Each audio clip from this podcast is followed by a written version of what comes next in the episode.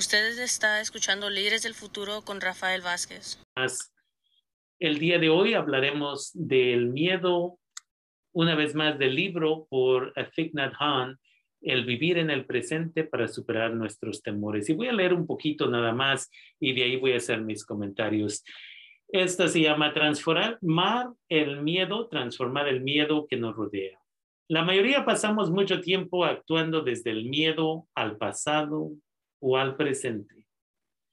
Pero de ese modo estamos creando una cultura del miedo que afecta al conjunto de nuestra sociedad.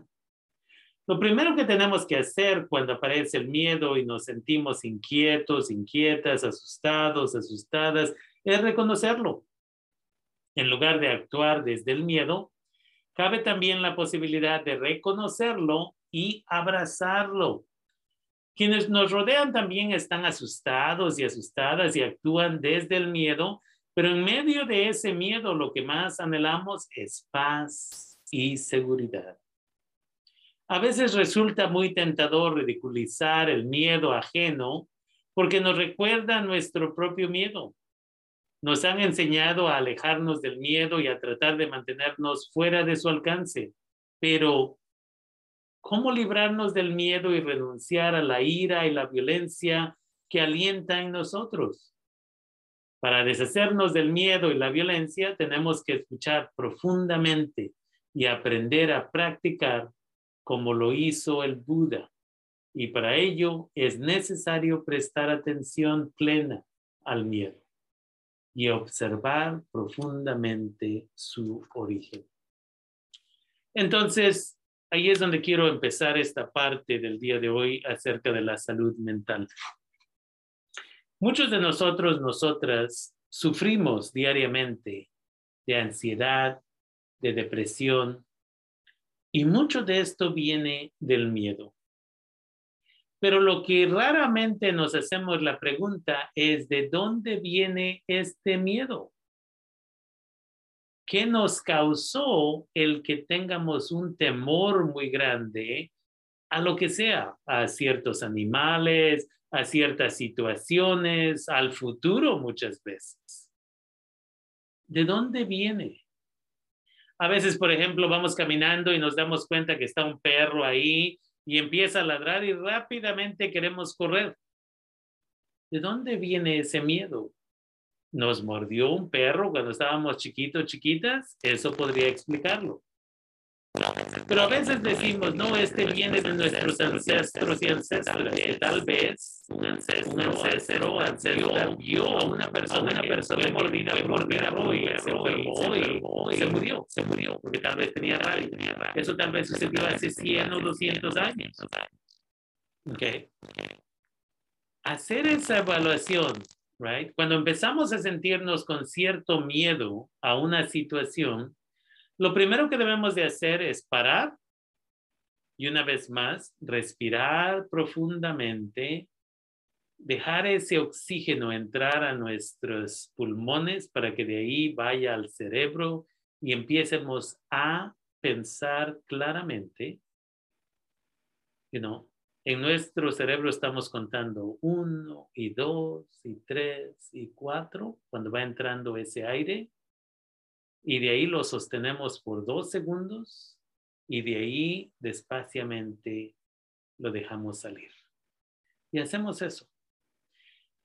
Y ya entonces podemos analizar qué me está causando este miedo a esta situación. ¿Ha sucedido antes? ¿De dónde viene? Y cuando se toma el tiempo para hacer esto, usted va a poder tomar el tiempo para sacar una, una respuesta válida para que en un futuro, cuando vea la misma situación, no simplemente le va a dar el miedo, pero ahora que ya sabe de dónde viene, podrá decir, oh, yo ya sé la respuesta a esto. Eso es cómo funciona este, este sistema. La sanación requiere que analicemos una situación y no simplemente estamos con esa situación, pero estamos analizando una situación que tal vez se ha estado repitiendo. Un ejemplo de esto estaba leyendo recientemente de Thich Nhat Hanh y dice que hay personas que, por ejemplo, dicen, tuvieron una relación que no fue sana con su pareja hace 10 años, su primera pareja. Y de ahí terminó y empezaron con otra pareja y el mismo comportamiento se repitió y otra vez y otra vez y están con su quinta pareja y dicen, ¿sabes qué? He tenido cinco malas relaciones en mi vida. Ahora ya ni sé si quiero salir con alguien. Thich Nhat Hanh nos dice, el gran maestro del budismo nos dice, ¿sabes qué? No has tenido cinco malas relaciones. Tuviste una mala relación, pero de ahí decidiste repetir esa mala relación. Entonces, no nos enfoquemos en qué salió mal con esta última relación, pero tenemos que enfocarnos en qué salió mal con la primera relación para así no repetir esta situación. El miedo funciona en la misma forma. Si nada más decimos, tengo miedo por esto, pero en realidad esta es una repetición de algo que sucedió hace ya tiempo, entonces vamos a resolver esta, pero el miedo siempre va a estar ahí. Y el miedo como lo he mencionado muchas veces, es el gran enemigo del poder sobresalir. Y si no le controlamos, el miedo controlará nuestras vidas presentes y nuestras vidas futuras. Y lo que nos enseña el maestro Thich Nhat Hanh es que debemos de aprender a vivir en el presente, no en el pasado, no en el futuro. Y como resultado de eso debemos aprender a estar aquí, presentes.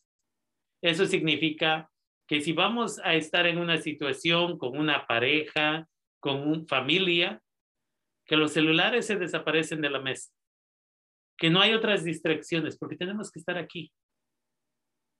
Y que a veces con esto del miedo tenemos que resolverlo en diálogo. Hey, no estoy seguro por qué eh, tengo miedo de esto. Ok, con esa pareja de confianza, con esa persona de confianza, amigo, amiga, quien sea, analizamos la situación y llegamos a una conclusión sana para que no sigamos repitiendo el mismo problema. Y una vez que ustedes entienden esto, así es como funciona la terapia. Se obtiene información, se analiza la situación, se llega a la raíz del, del problema, se soluciona y no tenemos que preocuparnos. De ahí lo que hacemos es nos perdonamos a nosotros, nosotras mismas, por haber repetido esta mala situación múltiples veces. Nos perdonamos a nosotros, nosotras mismas, por ser seres humanos que cometemos errores. Y de ahí lo ponemos a un lado y continuamos con nuestras vidas.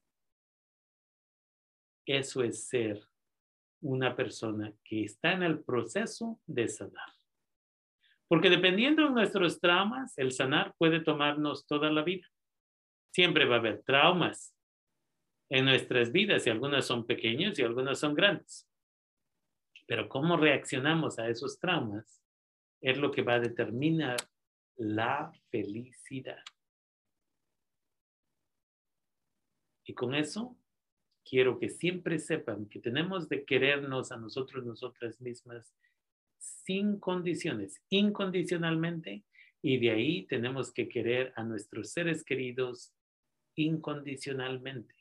Si nos causaron daño y hacemos nuestro trabajo y no vivimos en el pasado, podemos perdonarles, pero no olvidar lo que sucedió para no ser victimizados por estas personas u otras personas.